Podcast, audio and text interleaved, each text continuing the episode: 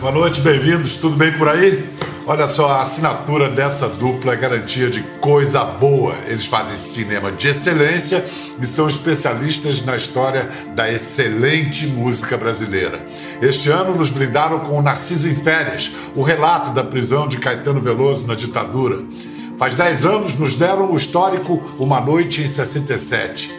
Agora, Renato Terra e Ricardo Calil apresentam a série Noites de Festival, uma viagem arrebatadora, aquele momento mágico de nossa música. Era um Brasil inteiro na frente da televisão, vocês não estão entendendo. A gente torcia que nem jogo da seleção, nos bares, jornais, escritórios, não tinha outro assunto. Em vez de times de futebol, os festivais de música da segunda metade dos anos 60 opunham canções. Quem vai ganhar? A banda ou disparada? Sabe A ou para não dizer que não falei das flores? De flores. Chico Buarque ou Caetano Veloso? Gilberto Gil ou Roberto Carlos? Elis Regina ou Jair Rodrigues? Isso sem falar Nana Caymmi, Milton Nascimento, Paulinho da Viola e tantos e tantos e tantos craques. O primeiro festival, em 1965, revelou simplesmente Elis. A série Noites de Festival está sendo exibida no Canal Brasil às quartas-feiras, mas está disponível inteirinha no Globoplay para nos conduzir por esse túnel do tempo para a gente viajar por esse momento encantador da música brasileira. A gente tem a honra de receber o jornalista e crítico musical Tarek de Souza. Salve, Tarek! Salve, Pedro! E aí? Que legal estar tá contigo para falar, ainda mais para falar de, daquele momento. É. Vou, vou, apresentar aqui para o público, dizer que a série Noites de Festival e este programa são dedicados ao musicólogo Zusa Homem de Melo, que nos deixou cedo demais agora em outubro, e ele é o autor da obra de referência sobre esse período que a gente está abordando hoje, o livro A Era dos Festivais, uma Parábola. Livro que foi editado por Tarek de Souza, né? E que você que convidou o Zusa para escrever. Ele era o homem certo para essa tarefa, não tinha outro, né? É, ele era perfeito. Eu comecei a fazer uma série de livros na editora 34 e eu conhecia o Jairo Severiano, já conhecia o Zusa, né? Por vários motivos. Primeiro, que é um musicólogo, um cara que aprendeu música nos Estados Unidos, eh, nas melhores escolas americanas, viu Thelonious Monk ao vivo, viu Billy Holiday ao vivo e depois foi técnico de som da TV Record, ou seja, ele estava dentro dos festivais. Então era a pessoa certa, a pessoa que não ia falar de ouvir falar. Ele viu, ele estava lá, presenciou e tal. E ele fez um livro muito acima das minhas expectativas, quer dizer, um livro extraordinário. É a Bíblia dos festivais. Tudo que você quiser saber sobre o festival está ali. É, testemunha e protagonista da história a um só tempo. Aliás, não por acaso, o primeiro depoimento da série Noites de Festival é a do Zusa. Isso é um mistério que a arte reserva em toda a sua trajetória em determinados momentos e que são repetidos. O porquê do surgimento de determinados talentos conjuntamente num determinado período e às vezes muito curto. Nada explica isso. Para o caso desses talentos da era dos festivais, a minha explicação é a seguinte: se resume em duas palavras próprias. João é a primeira palavra e Gilberto é a segunda palavra. O mistério, para mim, tem a explicação em João Gilberto. O nome do mistério é João Gilberto. Você concorda com essa? Você concorda com essa tese, Tari? Que é, é, é, por aí? Sem dúvida, sem dúvida, Bial. O João Gilberto foi um divisor de águas, né? Porque ele sintetizou toda uma música moderna que estava sendo feita desde o Vadico, desde o Garoto, desde o próprio Noel Rosa, desde lá de trás. O João Gilberto sintetizou aquilo. Mário Reis, que já cantava coloquial e tal. O João Gilberto sintetizou aquilo e todo mundo, e, e, o pessoal do festival, a grande maioria, do Lobo, Chico Buarque, Caetano, Gil, o Jorge Ben, todos quando ouviram o João Gilberto tiveram uma, uma explosão né, de, de falaram, não, é isso que eu quero fazer e tal. Ele realmente foi um, um cara redentor, né? Ele mudou a música popular do país. Para o público jovem que, que não viveu a época, Dá uma explicada em linhas gerais assim quais foram, quais foram os festivais e as principais diferenças entre eles? Bom, o primeiro festival que realmente teve importância, porque antes deles aconteceram outros festivais, né? Mas o primeiro que teve importância foi em 1965, o Festival da TV Excelsior, que começou com uma eliminatória no Guarujá e depois terminou no Rio de Janeiro. E a Elis Regina foi projetada nesse festival, mas não apenas Elis Regina. Elis Regina é do Lobo, com uma letra do Vinícius de Moraes, que já era da Bossa Nova, né? que é o Arrastão.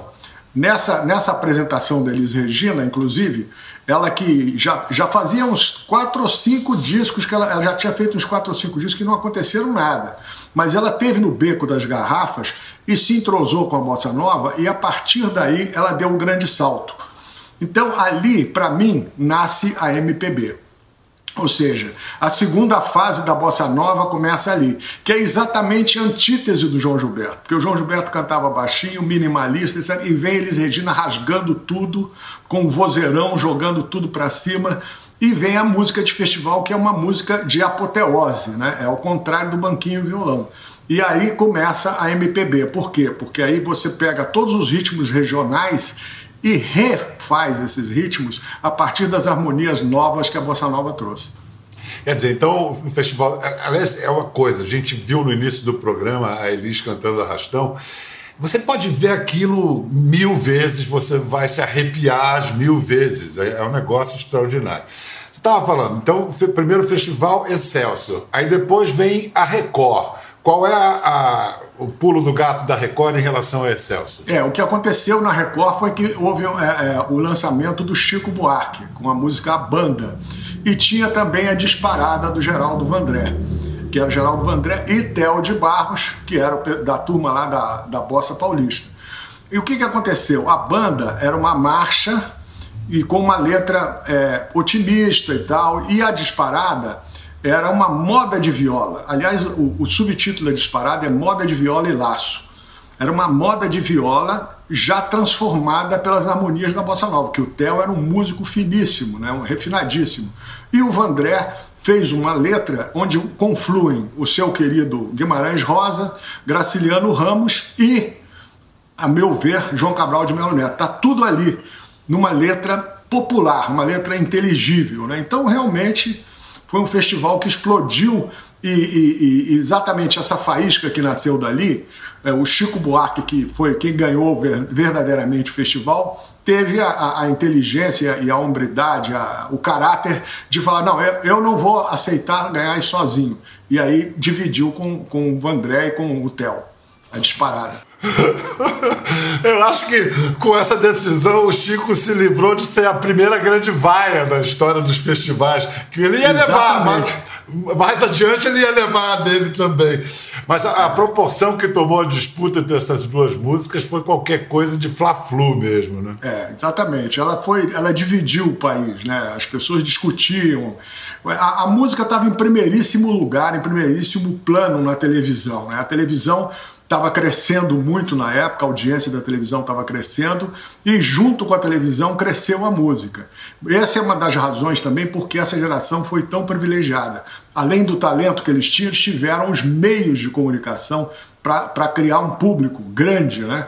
E você, se você olhar depois no livro do Zusa, você vai ver que vários festivais têm músicas que não, não ganharam nada, nem primeiro, nem segundo, nem terceiro, e mas depois elas foram explodir mais na frente, entendeu? Os artistas que não apareceram foram aparecer mais na frente. Eu diria que os festivais eram ao mesmo tempo vitrine e laboratório porque apresentavam coisas que as pessoas já esperavam e ao mesmo tempo coisas totalmente diferentes. Como diz o Gil naquela canção rap, né? O povo sabe o que quer, mas o povo também quer o que não sabe. É, exatamente. Mas assim, e, e no, no, contexto político da época? Já tinha havido golpe em 64. É, virou uma, uma, uma catarse. É, os festivais serviram como um jeito das pessoas extravasarem essa energia que estava agora ameaçada, reprimida? É, sem dúvida alguma, né? Era uma época política muito conturbada, tinha as passeatas, tinha uma opção de... havia a, a, o regime militar de um lado e do outro lado uma parte grande da sociedade, principalmente os estudantes, né, que estavam totalmente contrários ao regime militar.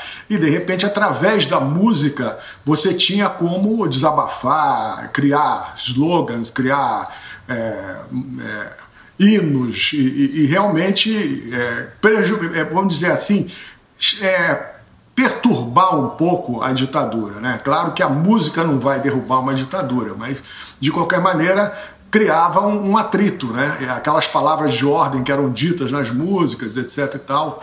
E a própria reunião dos estudantes, né? Aquela, aqueles agrupamentos todos eu acho que os festivais exacerbaram isso e levaram o troco, né? Porque é, ganharam uma censura braba, braba, braba mesmo, que foi indo, indo, indo, fechando, fechando até que acabou de fato com os festivais.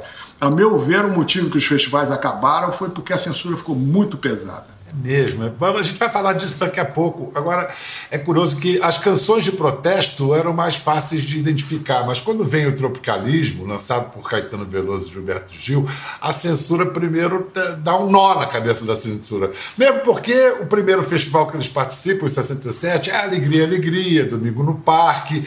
Agora, em 68, eles dobram a aposta e nas eliminatórias já do Festival Internacional da Canção, na Globo, né?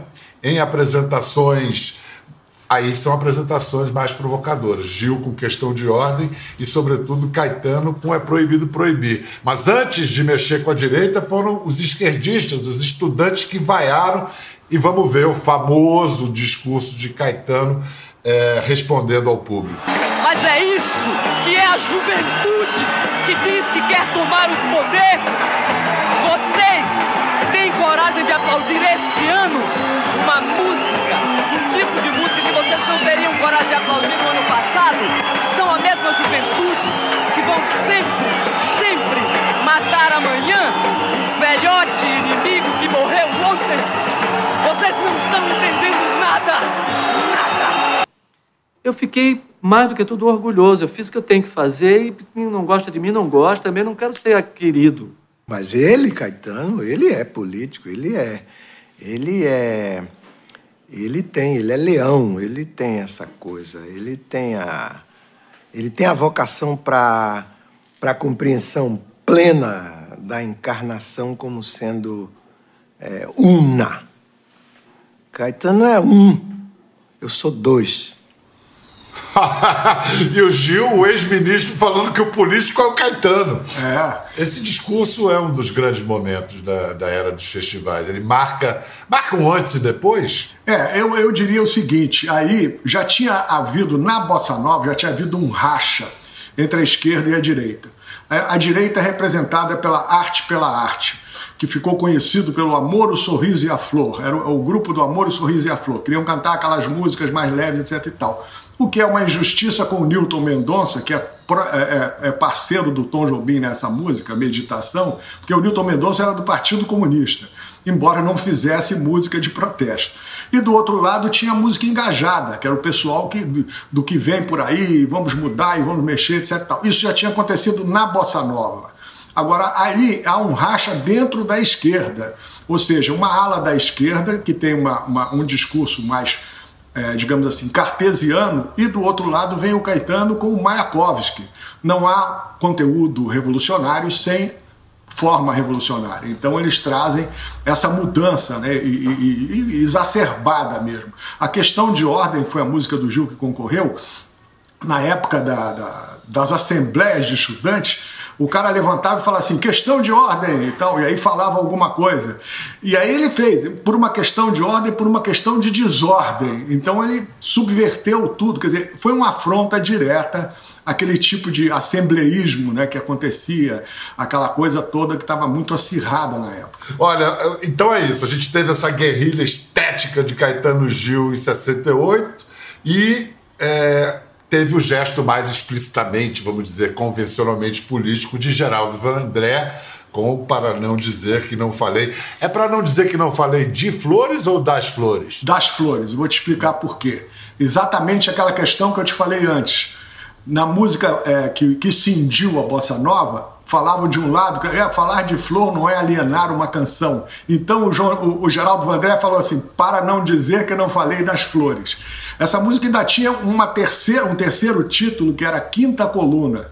Caminhando, para não dizer que não falei das flores, e Quinta Coluna. Agora, você pensa que foi unanimidade na esquerda? Não foi unanimidade na esquerda a Valnice Nogueira Galvão, que era uma excelente ensaísta, né, renomada, o Luiz Carlos Maciel, teatrólogo e, e um dos. O, Papa um, da contracultura. Da contracultura, escreveram contra o Vandré, falaram que aquilo era uma catarse desmobilizadora. Quer dizer, o camarada cantava música, etc e tal, e não queria saber mais da Revolução. Então o Vandré foi combatido por eles e, ao mesmo tempo, o coronel Otávio Costa publicou no Jornal do Brasil um artigo elogiando para burro a música, ele que era do governo, né? e dizendo, pedindo no final do artigo a prisão do Vandré, porque a música era tão eficaz que ele devia ser preso. Vamos ouvir o que o poeta Ferreira Goulart disse para o Vandré depois. Fui informado pela direção do partido que a situação ia se agravar.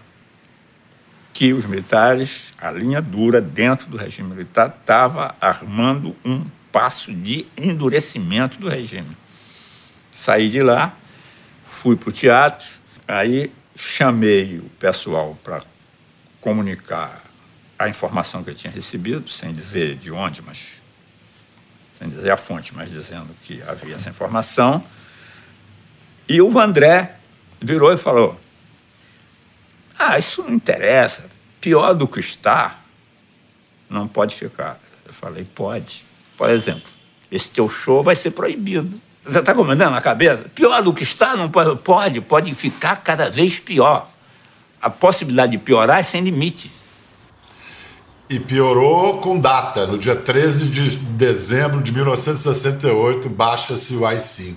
Agora, a ditadura conseguiu impedir a vitória da música no festival, que a música iria ganhar nos bastidores houve uma movimentação. Como é que o Walter Clark, que era o diretor da Globo na época, reagiu? Como é que foi esse embate entre, entre Globo e ditadura? É, o pessoal, da, os militares chegaram a, a, a, a comunicaram ao Walter Clark que essa música não podia ganhar de jeito nenhum.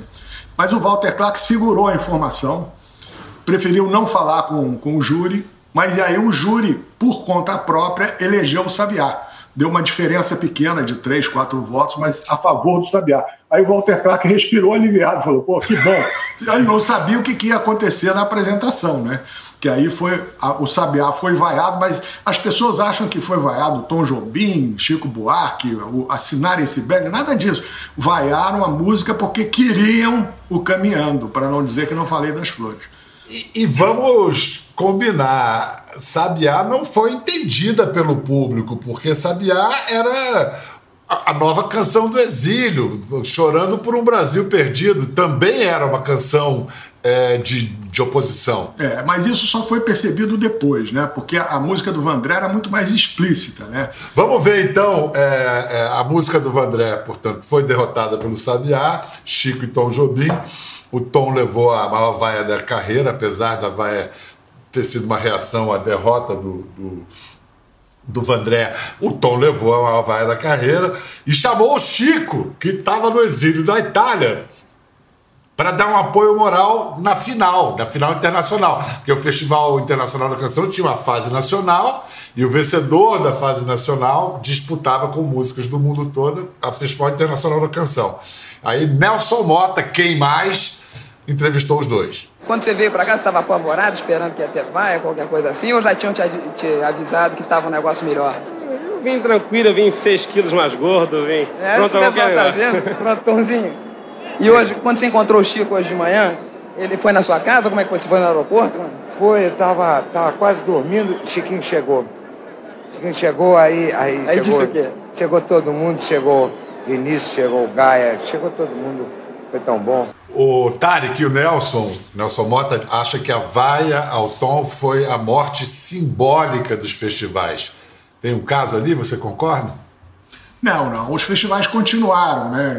Inclusive o Zusa leva o livro dele até 1972 que é o último festival assim de grande porte que teve, foi ainda o FIC, né, Festival Internacional da Canção, e que foi a vitória da Maria Alcina, né, revela Maria Alcina, música Fio Maravilha do Jorge Ben.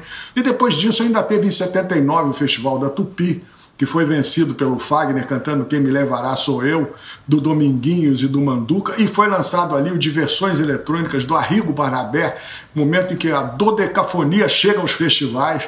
Então isso continuou, teve o Festival dos Festivais na Globo também, que teve o Ébano, teve várias músicas. Aí no último festival da Record, em, último festival da Record, em 69, a emissora apelou para um formato diferente. Qual era esse formato? É, existia na época um programa chamado Quem Tem Medo da Verdade, que era um tribunal acusatório. Existiam outros programas também desse tipo. O Flávio Cavalcante tinha um júri também, que era barra pesada, as músicas eram agredidas, etc. Tal, e o festival achou que ia levantar audiência fazendo isso. Então criaram um tribunal, as músicas eram é, julgar, não, isso está bom, isso está ruim, não sei o que e tal. E, e, e era uma coisa para criar audiência apenas para televisão. E não funcionou do ponto de vista de audiência, mas esse festival revelou o sinal fechado do Paulinho da Viola que é uma música extraordinária e de vanguarda, e de vanguarda e de protesto. Se você olhar bem, sinal fechado naquela época, naquele acontecimento, era música de protesto. Nesse festival de 69, sabe quem aparece? Os Novos Baianos, com a música de Vera. Estou falando de Vera.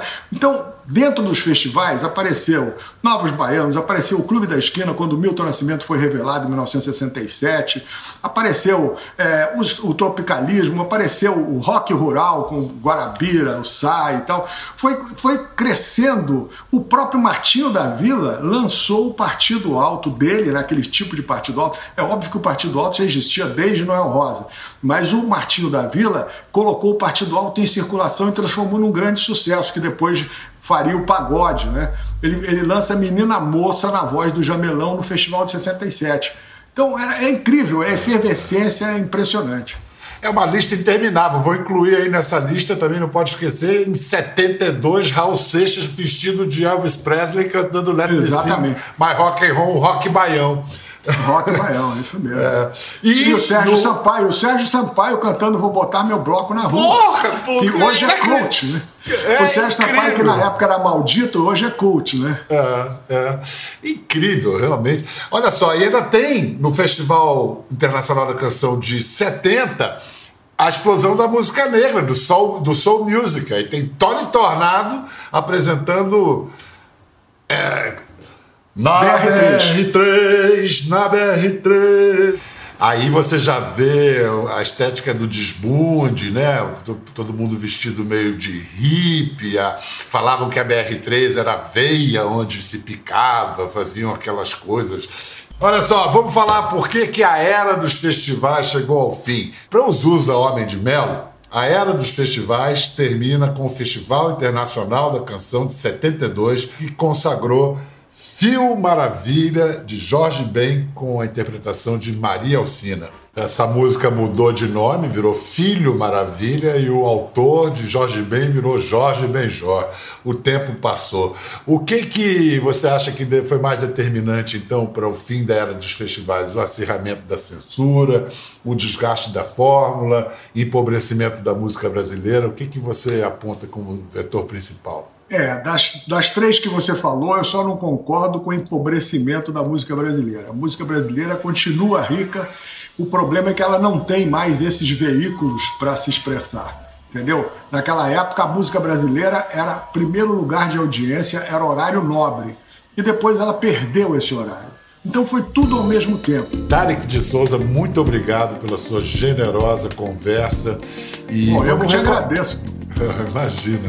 E vamos, e vamos recomendar para o pessoal assistir, porque realmente é uma viagem deliciosa assistir essa série Noite de Festival. Está sendo exibida episódio a episódio no canal Brasil, todas as quartas, às sete e meia da noite. Mas os seis episódios já estão disponíveis no Globoplay, mais canais ao vivo. É, dá para ver e rever, né, Tarek? Claro, isso aí é não se perde nunca. é histórico. Fica como referência. Abraço, gente, até a próxima. Obrigado, Tarek. Obrigado, um abraço. Quer ver as fotos e vídeos que comentamos aqui? Entre no Globoplay, busque a página do Conversa e assista o programa na íntegra. Até a próxima.